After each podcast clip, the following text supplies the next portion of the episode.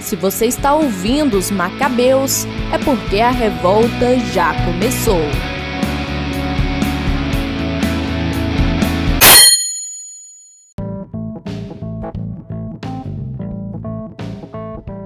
Olá, meu nome é Carlos Dias e eu preciso que Deus me liberte. Eu sou Ellen Sobral e Deus se importa com o nosso sofrimento. Meu nome é Gabriela Cunha e eu acredito em um Deus libertador. Eu sou Mateus Jacinto e o nome de Deus não é Jeová. Ok, estamos aqui novamente. É, voltamos aos nossos esquemas semanais. Se Deus permitir, continuaremos desse modo. E hoje nós iremos continuar nossa série bíblica. Nós falamos sobre o livro do Gênesis e acho que foi o episódio é, 16, se não foi, não sei, olha na nossa lista, você vai encontrar. E hoje a gente vai falar sobre o livro do Êxodo. É, então vamos lá para nossa leitura.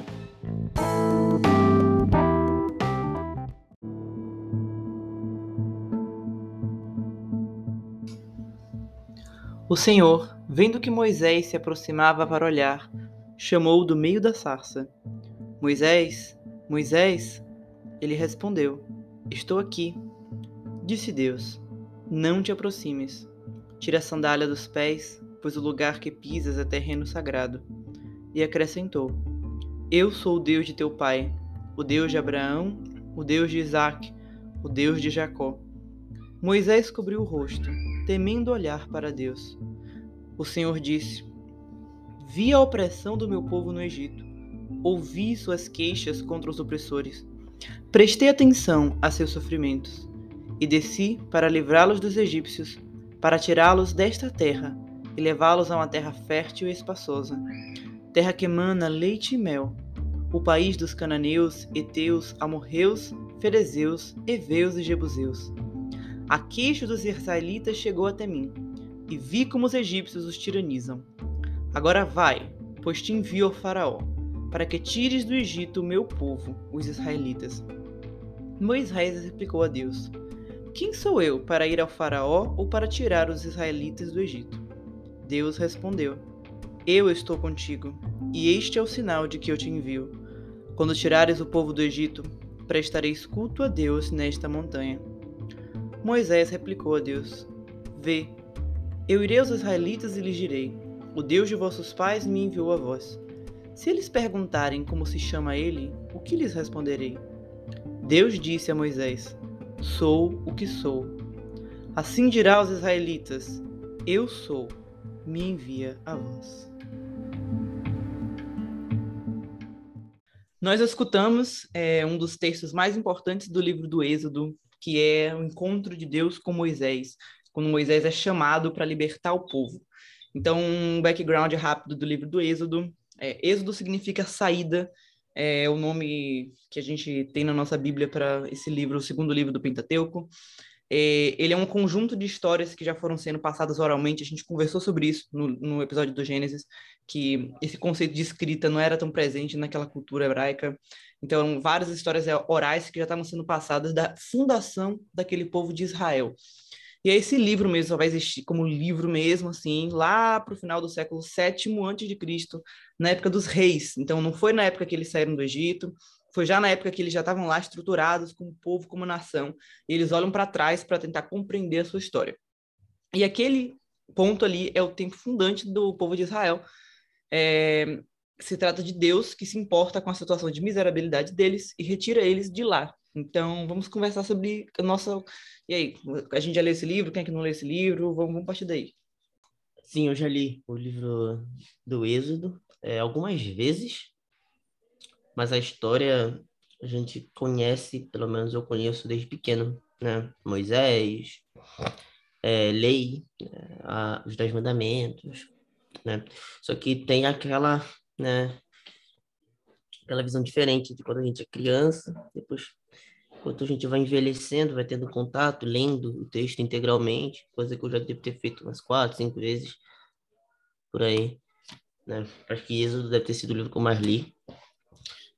E a gente vai aprendendo, vai entendendo mais sobre, né, algumas coisas que a gente entende, né, vai entendendo é, qual é a mensagem que está sendo passada ali, né?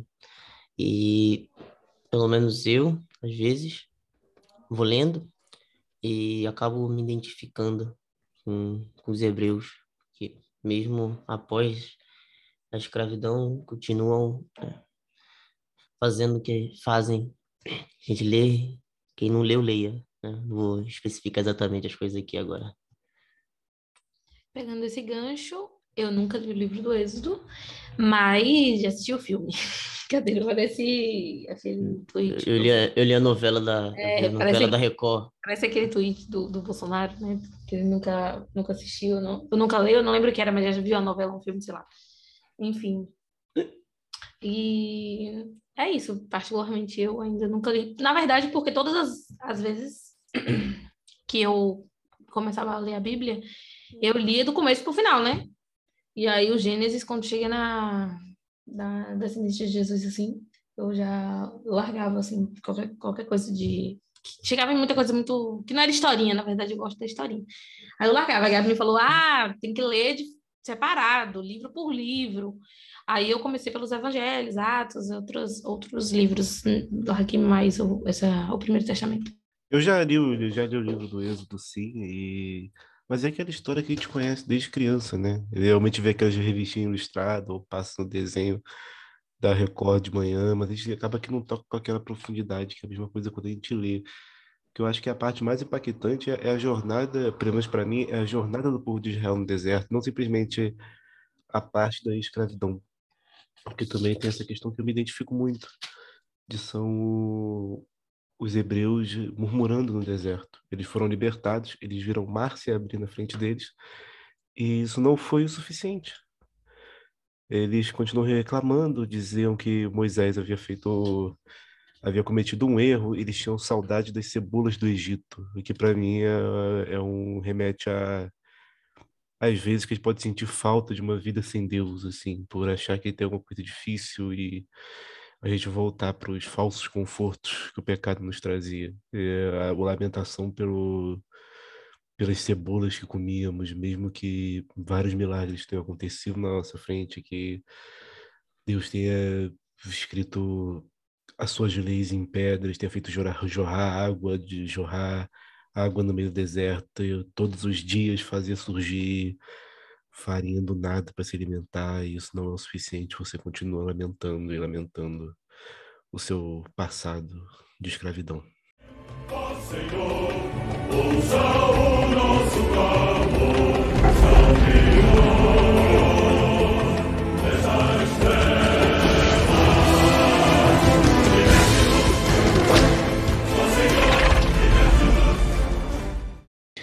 Esse livro, é, eu também tive contato com ele primeiro pelas questões de, de história de escola bíblica dominical e tudo mais. É, o filme do Príncipe do Egito foi um filme que me fez compreender melhor o livro do Êxodo, e principalmente depois quando comecei a ter contato mais com teologias de libertação. É, porque o filme do Príncipe do Egito, ele foca muito nesse sofrimento da escravidão do povo.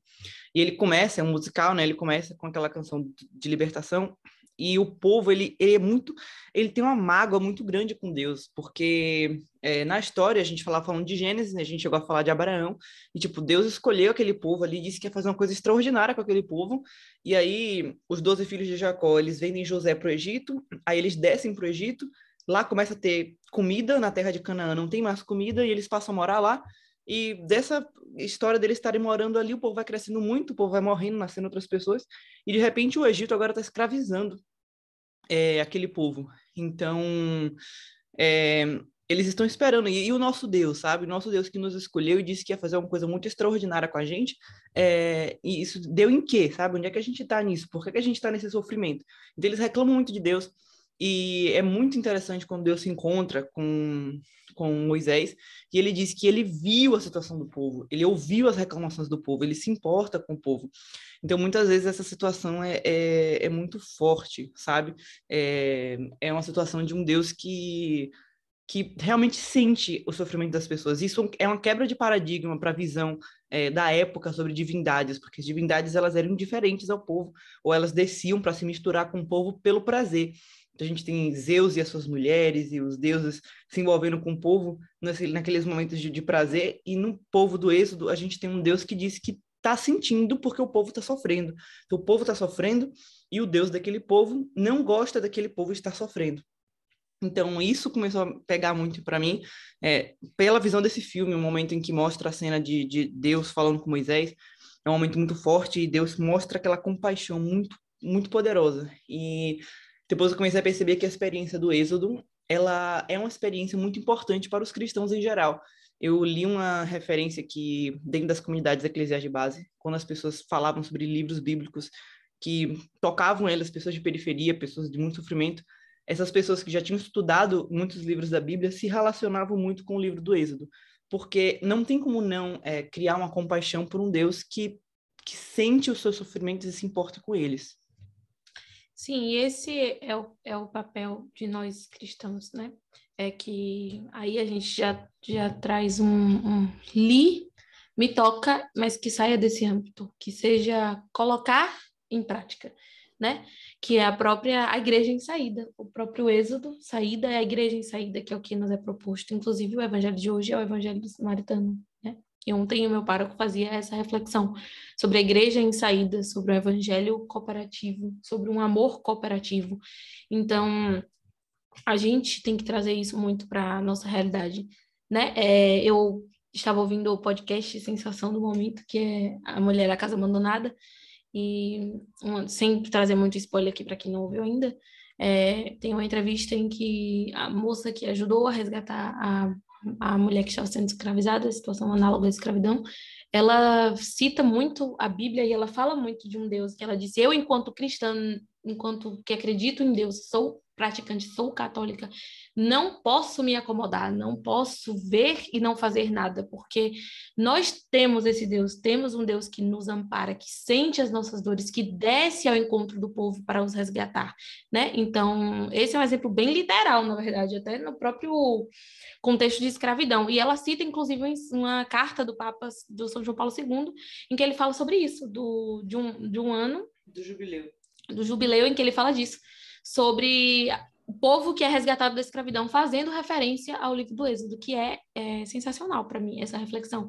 Porque não basta você ler, você se sentir tocado. Hoje eu acho que vivemos um extremo nível de, de uma camada de egoísmo muito grande na sociedade, que a gente não consegue olhar para o outro, né? Que foi o tema da campanha da fraternidade, quando foi o, o samaritano vi, sentir compaixão e cuidou dele, né? Então, eu acho que é isso. Deus se faz esse Deus para nós, ele, ele faz esse Deus, ele desce ao nosso encontro, ele resgata o seu povo, para que a gente faça também com o próximo, né?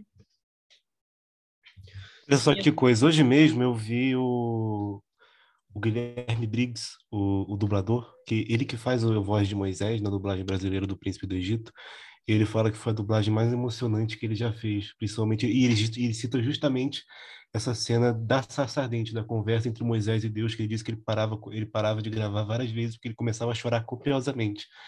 E nem uma, e nem ele nem um religioso em si, nem tem uma uma vida religiosa ativa e ele mesmo diz que foi a, a dublagem mais emocionante que ele já fez e que ele não conseguia gravar sem chorar, ele teve que gravar várias vezes até a cena conseguir ser concluída. Para o nosso bate-papo de hoje, conversamos com Magali Barros, evangélica, especializada em psicopedagogia e educação inclusiva. Para além de um excelente currículo, procuramos para falar um pouco da sua primeira formação, a fé. De início, a questionei se em toda a sua vida ela já se sentiu abandonada por Deus em momentos de grandes sofrimentos. Sim, muitas vezes na minha caminhada cristã me sentia a sensação de que eu estava sozinha, de que Deus tinha me abandonado por algum motivo, e a sensação vinha acompanhada de que eu tinha feito alguma coisa errada. E aí o sofrimento era maior, porque além de estar sofrendo, eu ainda tinha o sentimento da culpa e do medo. Depois de uma breve reflexão e de uma resposta sincera, é, a questionei se ela sentia que Deus se importa com seus sofrimentos a ponto de libertá-la, de vir ao seu encontro quando necessitava. Eu sei que Deus se importa comigo e que Ele quer me libertar. Ele não quer me ver sofrer. Mas é um dualismo dentro da nossa alma, né? Nossa alma, ela briga entre a razão e a emoção, é uma luta muito grande. Mas eu sei que Deus quer e eu já experimentei libertação em muitos momentos difíceis de minha vida, em muitas caminhadas duras, desertos em que a gente achava que não ia atravessar nunca. Mas eu creio, e ele já me libertou de muitas, muitas, muitas dores, muitos momentos difíceis. Então a gente vê o quanto esse livro ele realmente mexe com as pessoas, porque é, nós sentimos realmente como esse povo hebreu se sentiu, né? Tipo, a gente tem uma facilidade de quando estamos em momentos de grande sofrimento, de, de, de opressão, seja lá em que sentido for, é, a gente achar que Deus não está nos ouvindo, porque a gente pede libertação e a gente não vê isso acontecer. A gente olha para um lado olha para o outro, a gente se sente escravizado. Então, eu acho interessante a gente ouvir essa perspectiva de uma pessoa trazendo, porque é, tira um pouco a gente da nossa bolha de às vezes a gente pensa que a gente só é muito sofrido, ou que a gente só está passando por aquela situação muito complicada, e na verdade é tudo muito mais complexo do que isso. E, e, essa é a resposta depois do livro do Êxodo, porque se a gente vê na segunda pergunta, estava falando sobre essa questão de, de Deus, se ele se importa com os sentimentos da gente, se ele se importa com os nossos sofrimentos, e a resposta bíblica é essa, que ele se importa, por mais que possa demorar, e por mais que possa parecer que não vai chegar, é, ele realmente se importa com os nossos sofrimentos. E um Deus que se compadece de nós, por isso que eu insisto muito nisso, sabe? É um diferencial dentro do cristianismo. A gente não tem um Deus indiferente às vezes eu, eu consumo muito conteúdo assim de outras religiões e às vezes eu vejo muitos muçulmanos falando sobre Deus e eles têm uma visão de Deus muito misericordioso tal mas é uma visão de um Deus muito impessoal. Então é, eu vi recentemente sobre essa questão de, de Deus ser, ser, pai ou não ser pai eles não consideram correto chamar Deus de pai e a gente já está com a cultura cristã tão forte na nossa mente que a gente não percebe essas coisas que parecem que são óbvias. Parece que é óbvio que Deus seja amor mas não é óbvio nem todas as culturas vêm dessa forma o Venerável Fulton Sheen diz, no livro dele, é Vida de Cristo, que o cristianismo é a única religião do mundo em que Deus vem até nós. Todas as outras religiões, você vai até a figura religiosa principal, central. E o cristianismo é a única religião em que Deus desce até nós. Né? Isso é sensacional. E aí, quando a gente vai ver é, Deus, que ele vem para ter o povo, quando Deus se encontra com Moisés, é, ele está dizendo para ele: Moisés, eu estou aqui, eu, eu, você vai lá libertar meu povo. E Moisés tinha acabado de fugir, tinha acabado de matar uma pessoa, estava fugindo do Egito também. E aí ele pergunta: primeiro ele fica se desculpando, não vou poder fazer isso. Foi o texto que a gente leu na, na introdução. E aí depois ele diz: tudo bem, vamos dizer que eu vá fazer isso. Eu vou chegar lá e vou dizer o quê? Vou dizer que Deus veio. Não existe. Que, que Deus, sabe? Deus quem?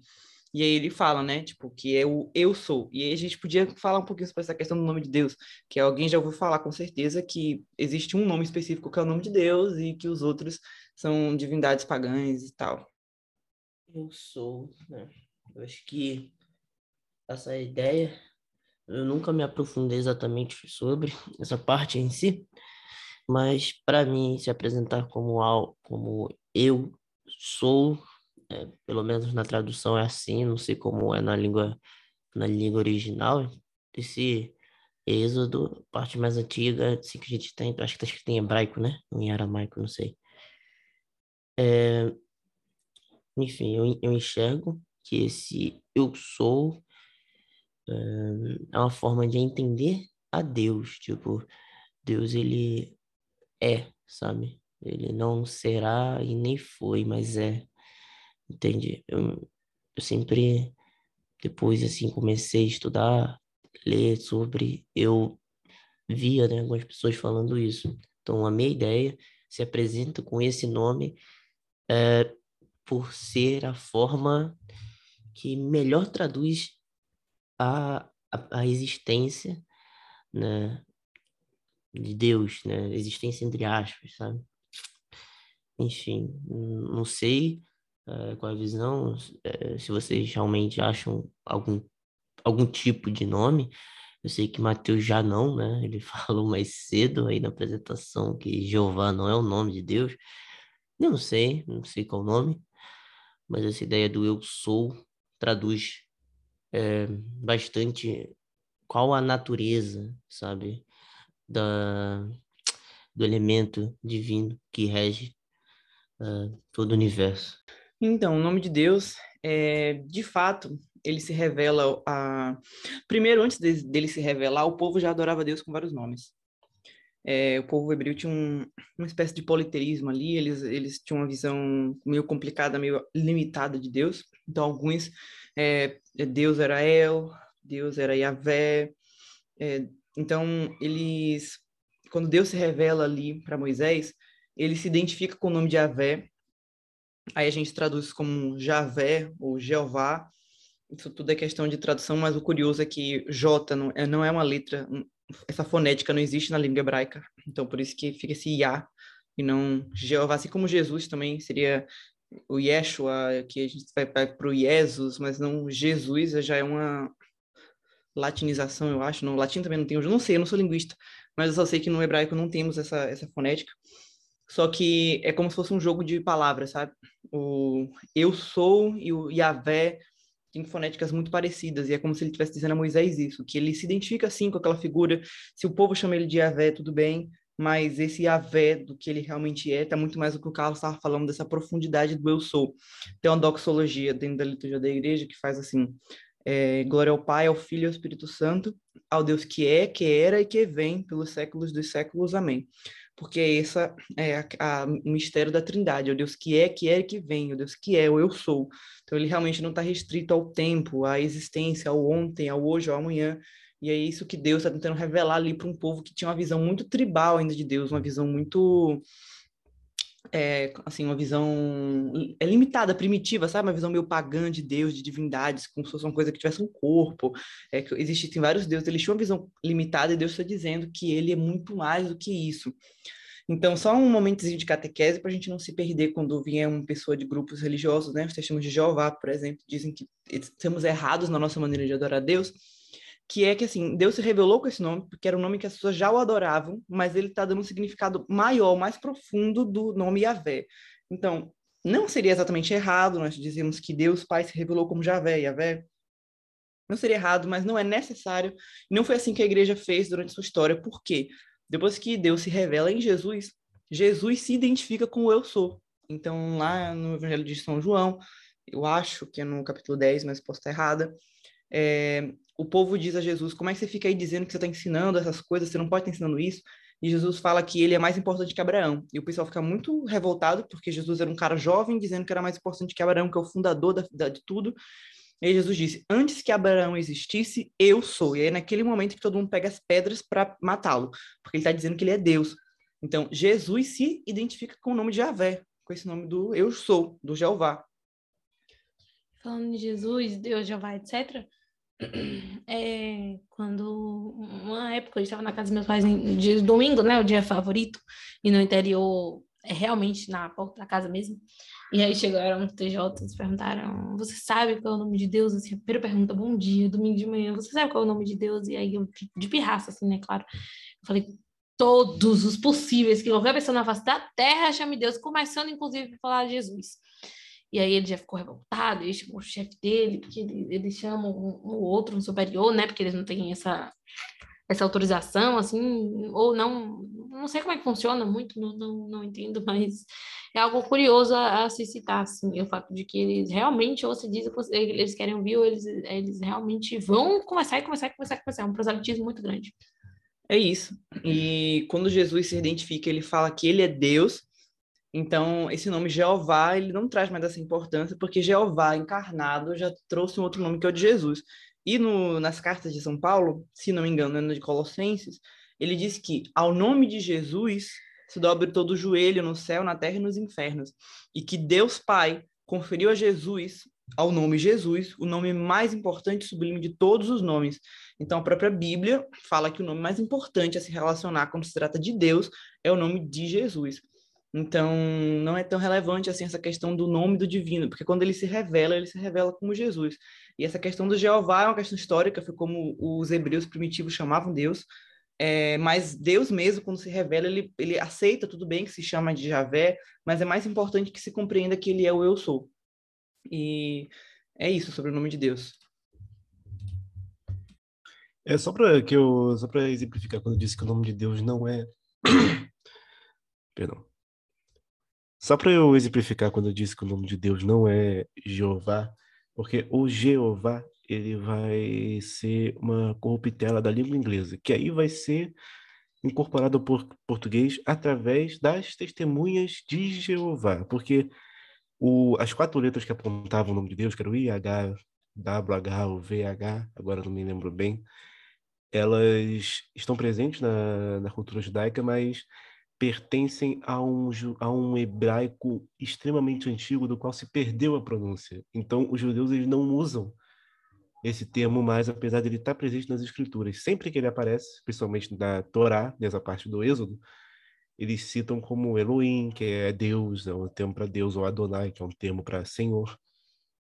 Então, quando, quando geralmente aparece o termo Jeová aqui no, no, no contexto religioso brasileiro, vem de, dessas religiões muito fundamentalistas, como os testemunhos de Jeová ou pentecostais, que levam isso muito a sério. Atualmente, eu tenho visto até um termo chamado Yaú, que eu já não sei de onde vem, mas é, é nesse ponto que eu trouxe. E essa não é uma questão tão importante. Tem gente que leva isso ao, ao extremo, principalmente essas seitas mais, mais fundamentalistas. Então, foi o que foi mais no sentido do que a Gabriela acabou de dizer, que isso não é o mais importante.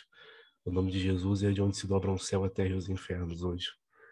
E esse é o mais importante para nós, é o nome mais importante da Escritura, é o nome sagrado. Então, quando a gente pensa em Jesus, né, como essa figura mais importante de todas, é, a gente tem que entender que no Novo Testamento a gente trabalha muito com tipologia. São figuras do Antigo Testamento que refletem o Novo Testamento. E Jesus, de certa forma, ele promoveu um êxodo novamente. Essa era a grande expectativa do povo hebreu, porque, e a gente vai acompanhar isso quando a gente falar dos outros livros, mas o povo hebreu voltou a ser escravizado. Esse era o maior medo de todos, porque eles foram libertados da escravidão e Deus fez uma aliança com eles, mas eles retornaram à escravidão. Não era escravidão da mesma forma, mas eles tinham uma escravidão política, é, uma escravidão econômica, onde o povo, eles não podiam ter o seu próprio dinheiro, eles não poderiam adorar a Deus da mesma forma, eles tinham várias restrições, e eles sempre esperavam que o Messias, ele fosse realizar esse novo êxodo, ele fosse libertar o povo novamente, assim como Deus fez com Moisés. Então é por isso que o livro de Mateus, que é um livro mais voltado para o povo judeu, ele tenta fazer muito esses paralelos entre Moisés e Jesus. Então, ele, Jesus nasceu e foi perseguido por um rei maldoso que quis matar todas as crianças, mas Jesus sobreviveu, assim como aconteceu com Moisés. É, Jesus, depois que é, cresce, ele precisa ser guardado, protegido para não ser morto, e ele vai para o Egito, assim como Moisés também, para não morrer nas mãos do faraó, ele passa a morar no próprio palácio do faraó. É, Jesus faz um jejum de 40 dias, Moisés fez um jejum de 40 dias antes de proclamar a Torá, e Jesus faz antes de proclamar o Sermão da Montanha. Moisés reflete a lei de Deus no Monte Sinai, Jesus também no monte, ele faz a, a proclamação do sermão. Enfim, então Jesus ele é apresentado como esse, o livro de Mateus tentando dizer, esse aí é o cara que vai fazer essa nova libertação. Então, essa figura do êxodo, como essa figura do momento em que Deus intervém, ela vai sempre fazer parte da história do povo. E Jesus ele realmente cumpre isso, porque a libertação mais importante é a libertação do pecado e de todas as consequências que o pecado traz para as nossas vidas. Então, assim como o Egito escravizava o povo e não permitia que eles tivessem todas as liberdades que Deus fez eles para ter, é, a gente volta a essa mesma situação o tempo inteiro. E Jesus é essa figura do Javé libertador, que vai nos tirar de todas essas circunstâncias e relações. Então, o, essa figura de Cristo, ela reflete no Êxodo também. É o ex que faça nova todas as coisas, né? Que para mim é uma das frases mais belas já ditas por Jesus. Ok, gente, então vamos escutar uma música para a gente pensar um pouco sobre essa questão de liberdade e já já a gente volta.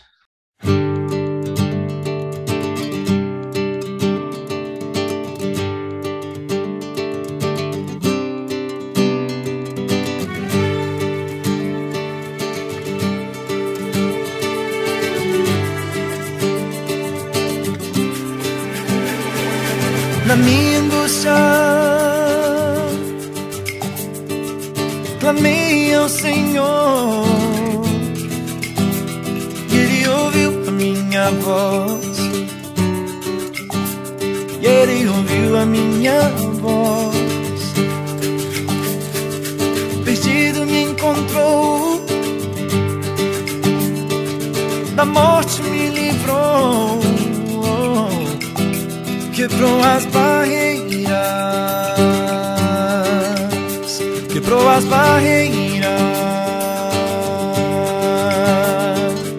Sempre estive preso ao meu prazer e minha dor, mas hoje eu conheço liberdade no Senhor.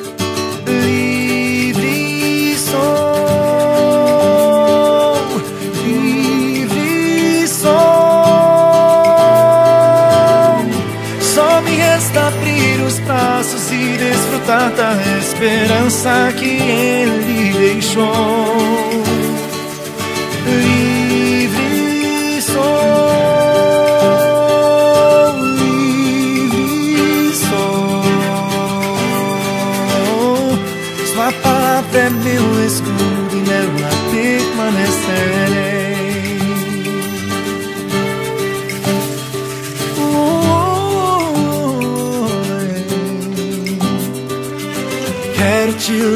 Senhor, te adorar aonde for.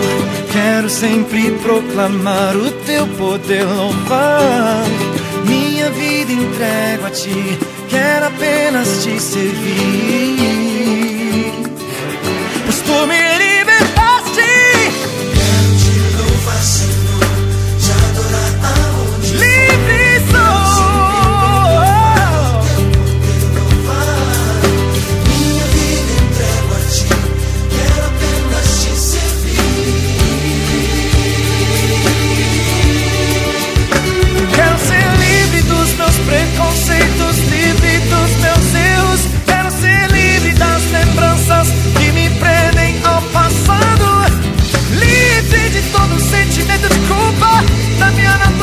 Natureza pecaminosa, do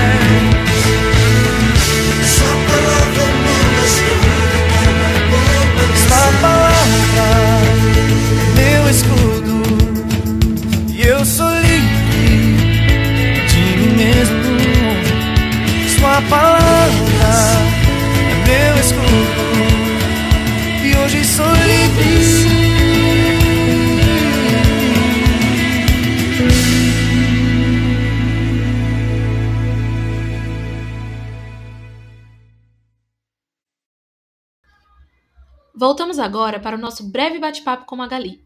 E dessa vez, decido questionar com a maior audácia ao perguntar sobre a íntima relação da mesma com Deus. Por isso, questiono-a se veio a se frustrar, enquanto filha de um Deus Pai, ao esperar tal libertação que às vezes pode não vir. Eu não me frustrei porque a libertação não veio.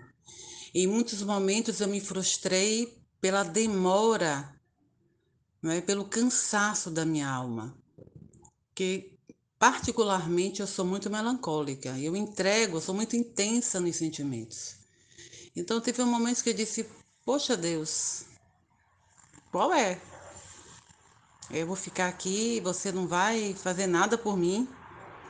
Muitas vezes eu já questionei na como o salmista fez, olha, o ímpio aí, ele né, Asaf ele diz: Olha, o ímpio não sofre, ele não tem problema, e eu estou aqui te servindo, te seguindo, você não está nem aí para mim.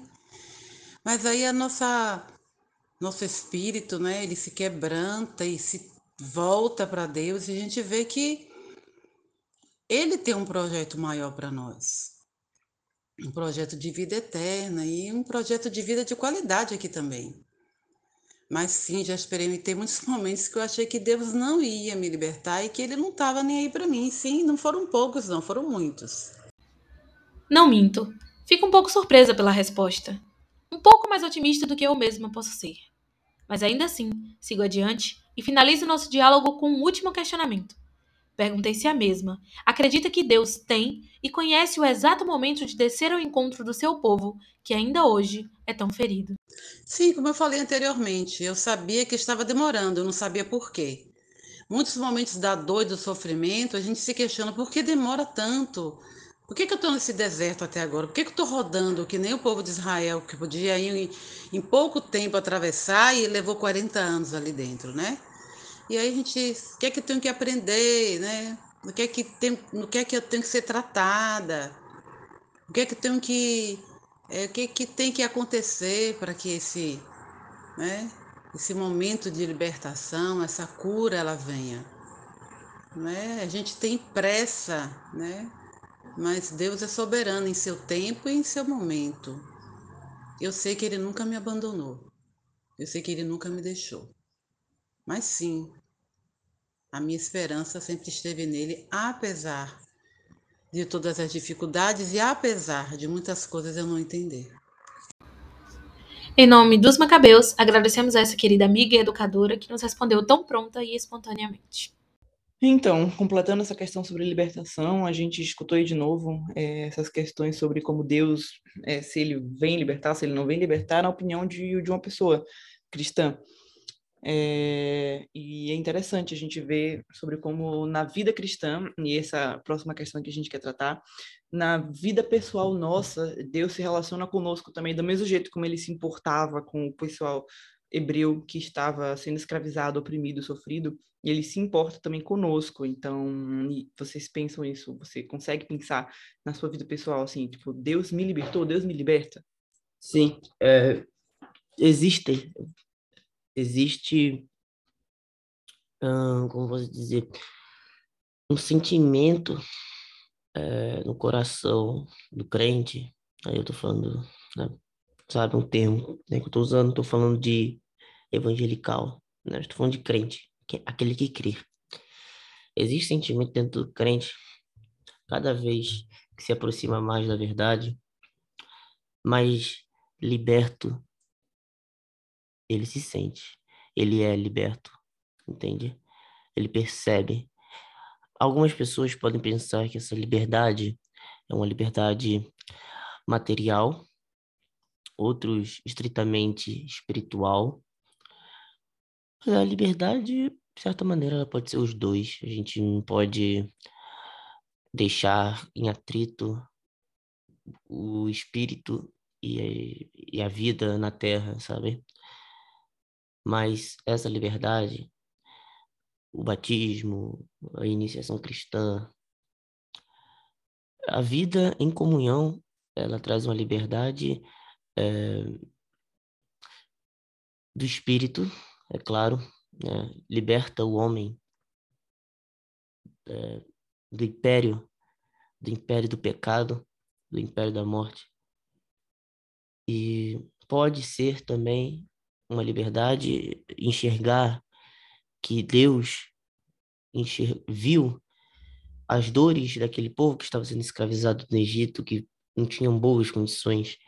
Isso pode ser também um instrumento de encorajamento para todo fiel batizado, todo aquele batizado, e seguir os passos de Deus e buscar também uma liberdade para os povos também. Quando a gente se liberta uh, da escravidão do pecado, a gente vai querer apresentar isso para as outras pessoas. Essa apresentação pode ser também uh, injustiça, injustiça social, entende? Então, as coisas elas vão, elas vão caminhando dessa maneira. E fazendo de novo essa correlação com ver, compadecer, se cuidar, Agora, falando da perspectiva de Deus para conosco, pelo menos de uma perspectiva minha, da minha, da minha relação com Deus, é, a gente espera.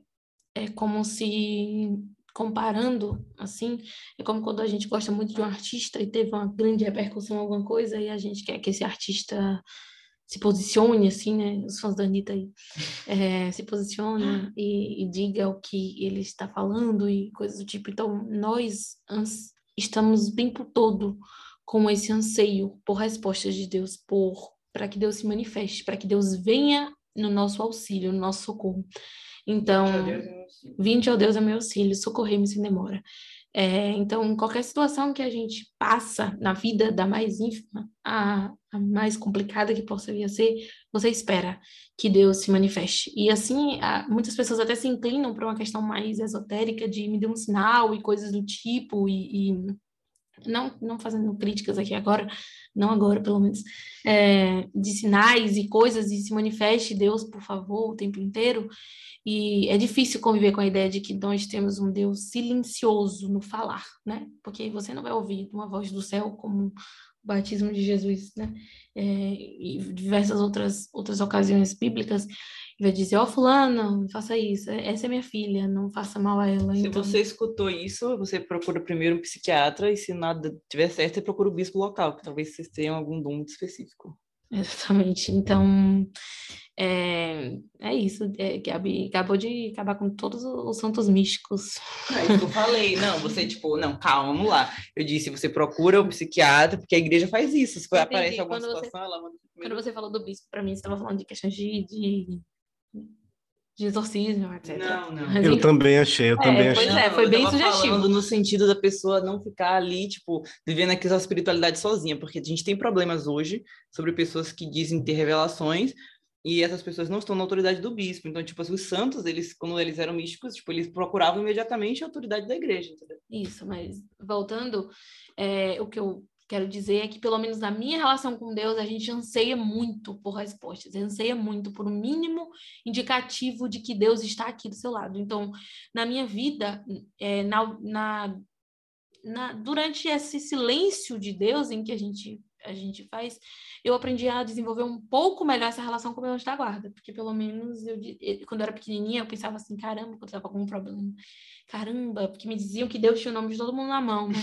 Aí eu falava, caramba, o meu vai, né? deve estar muito pequeno, deve ficar maior as pessoas que estão com câncer, com coisas do tipo. Como é que Deus vai me ajudar? Tipo, sei lá, eu passando mal porque eu não tirei uma nota boa na escola, uma coisa assim, crise de ansiedade. Então, eu aprendi a desenvolver isso mais. Então, eu ficava com, ah, meu anjo da guarda aqui mais perto, né?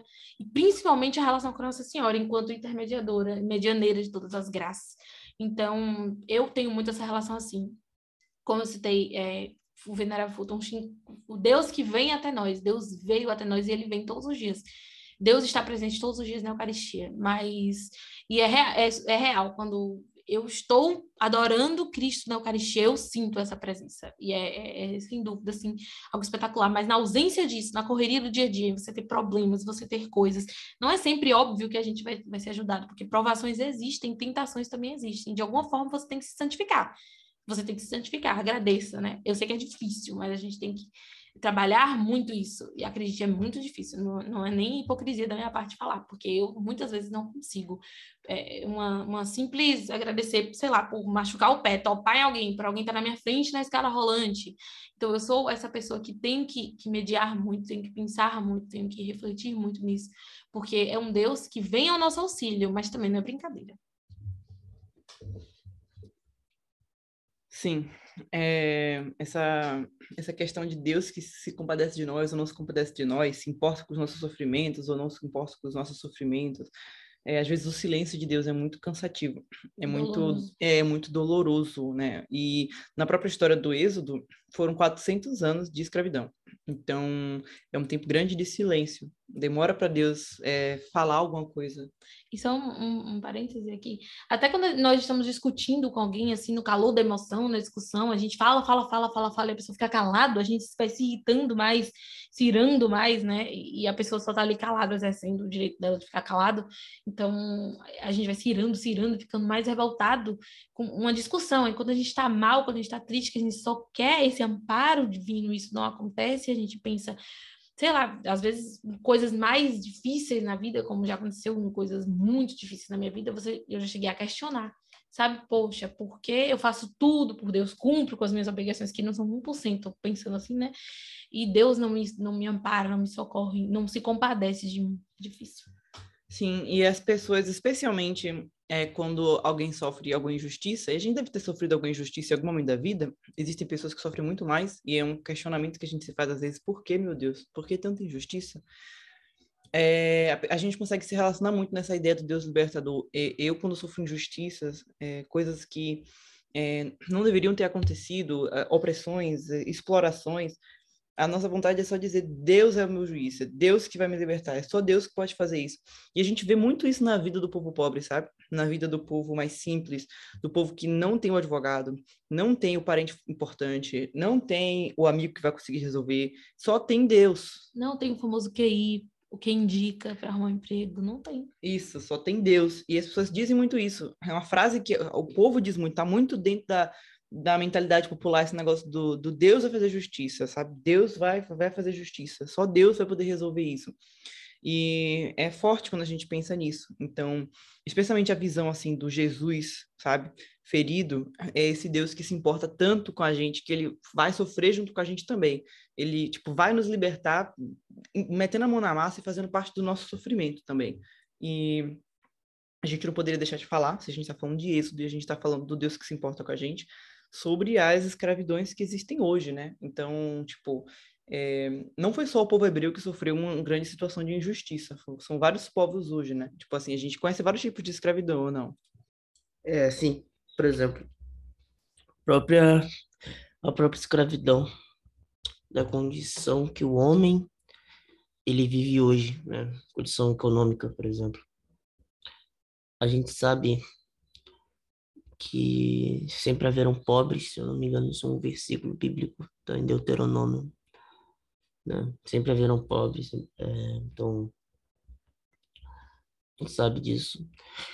Mas o sistema, a condição das pessoas geram escravidão. Como eu, eu comentei que em um episódio, essa ideia das pessoas saírem do trabalho, saírem para trabalhar de 5 da manhã e voltarem de 7 da noite, isso não existe, sabe?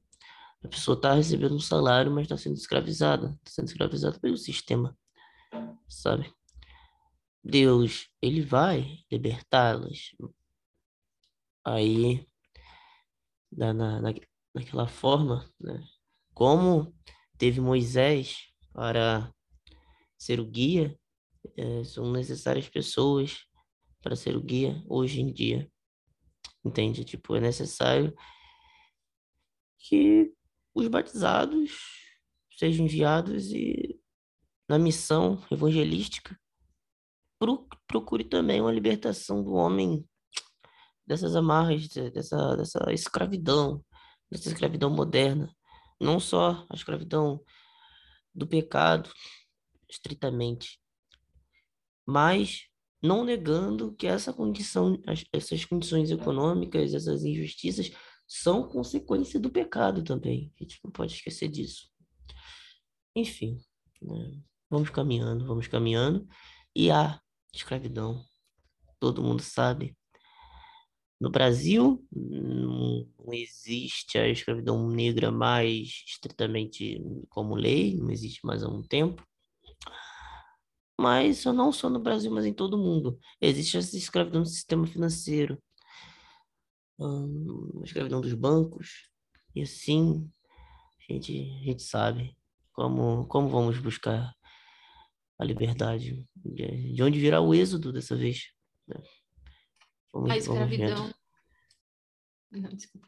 É, a escravidão das drogas, a escravidão da, da promiscuidade exacerbada, a escravidão de uma sociedade profundamente enraizada, é, que em cultura é egoísmo, é, todos os tipos de, de injustiças que possam existir, em que não existem prerrogativas de, de bondade, não existem prerrogativas de inocência, em que dentro das igrejas não se encontra amparo, é uma escravidão que se arrasta por anos e anos e anos. Eu acredito que a cada ano que se passa, eu tenho uma sensação de que a humanidade está pior. Dá um passo mais é, para, para uma condenação.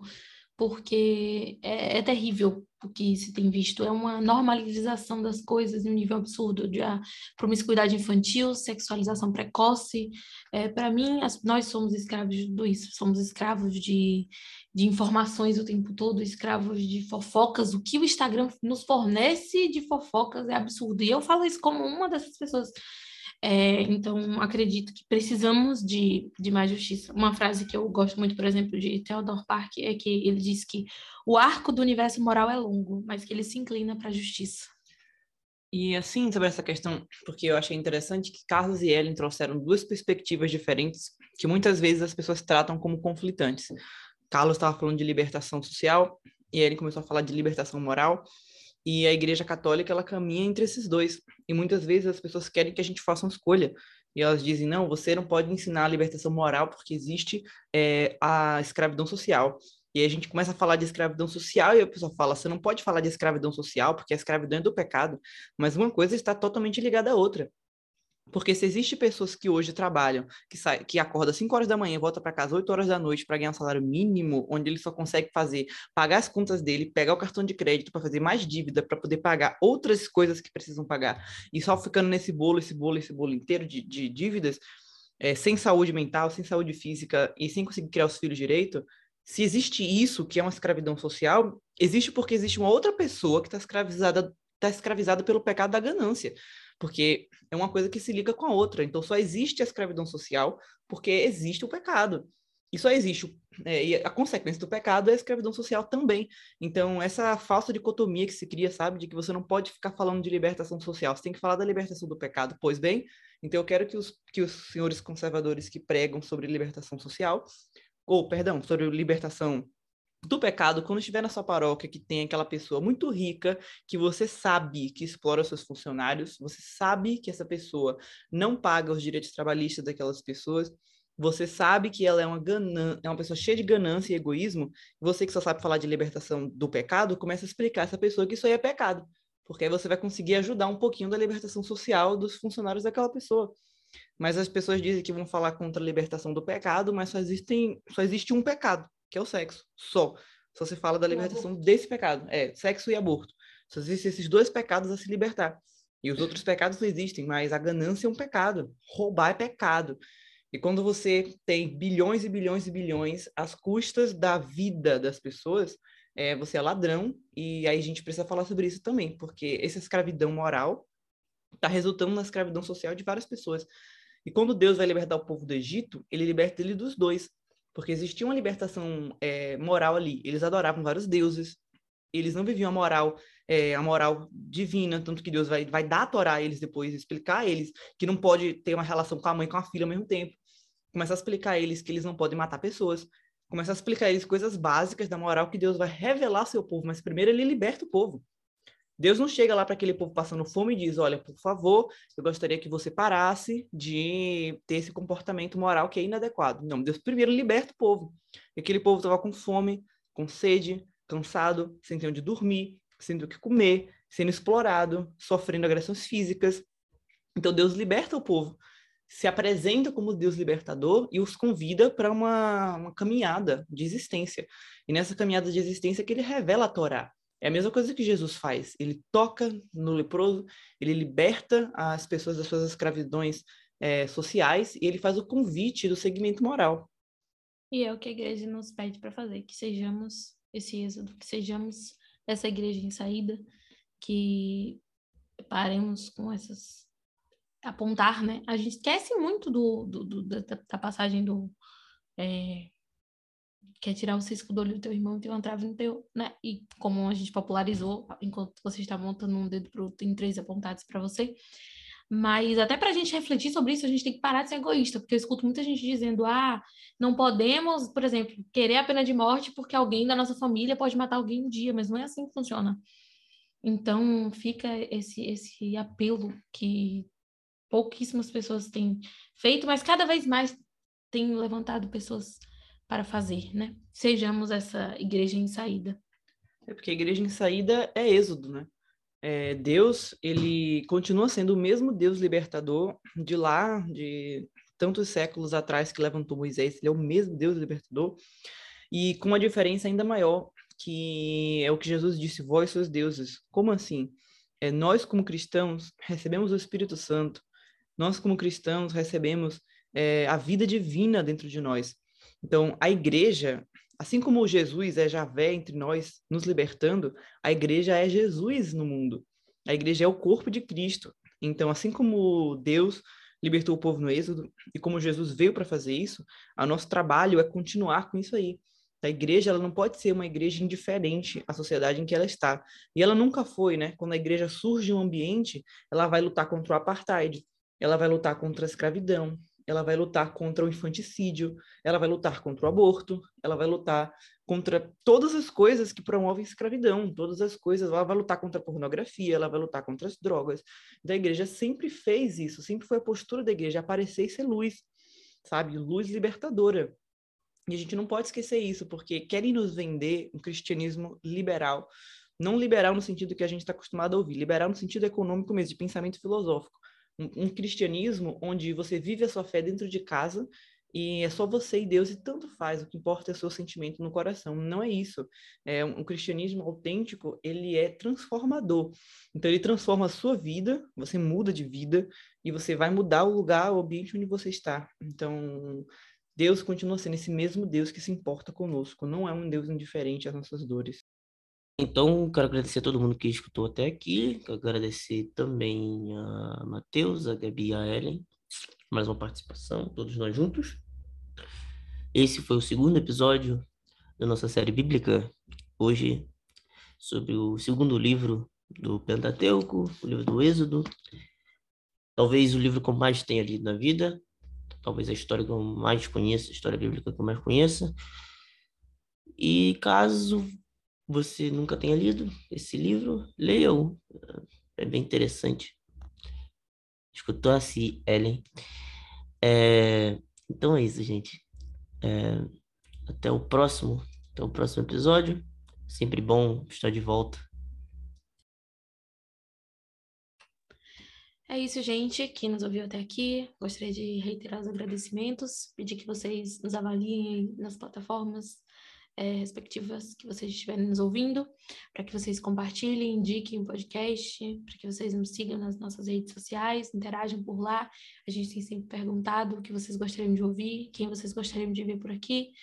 E até semana que vem, com a graça de Deus. Valeu, gente. É, tudo que eu tinha para falar sobre Êxodo eu já esgotei, então eu queria fazer o apelo novamente. É, curte a gente, propaga a gente, é, manda para algum que você conhece, faz a gente crescer.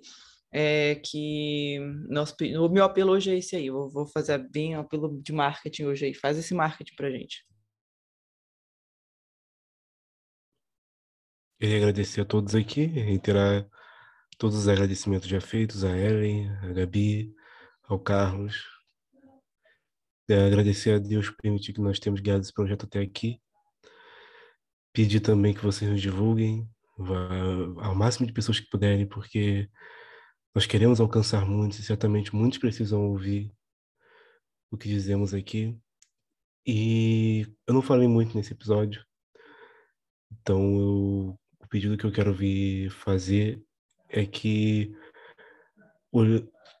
olhemos, que olhemos para Deus como um Deus que nos ama, porque eu sei que às vezes pode ser óbvio ter enraizado na nossa cultura assim o, o Deus Pai, o Deus que se importa, mas nem para nem para todo mundo parece ser algo tão óbvio. Então Deus nos ama. Deus se importa com a gente. Muitas vezes Ele é o amor que a gente não recebeu ao longo da vida é um Deus que olha para nossas feridas, olha para o que sofremos, e esse é o, o grande paralelo entre a Páscoa do Egito e a Páscoa do Gólgota, a Páscoa do Calvário. A Páscoa da ressurreição é um Deus que olha para nós e que se importa tanto que veio sofrer junto conosco. E no final de tudo ele mostra uma saída para todo, esse, sofrimento, seja o sofrimento da injustiça social, seja o sofrimento dos vícios que nos colocamos. Deus nos ama. E aí, é isso que eu quero enfatizar. Deus ama você. Caso ninguém tenha te dito, você não conseguiu perceber isso ainda. Ou não teve como perceber. Obrigado por nos ouvir até aqui e até semana que vem. Você acabou de ouvir Os Macabeus, seu podcast semanal católico, fugindo do fundamentalismo e trazendo com leveza reflexões teológicas, políticas e históricas. Vem com a gente, porque a revolta já começou.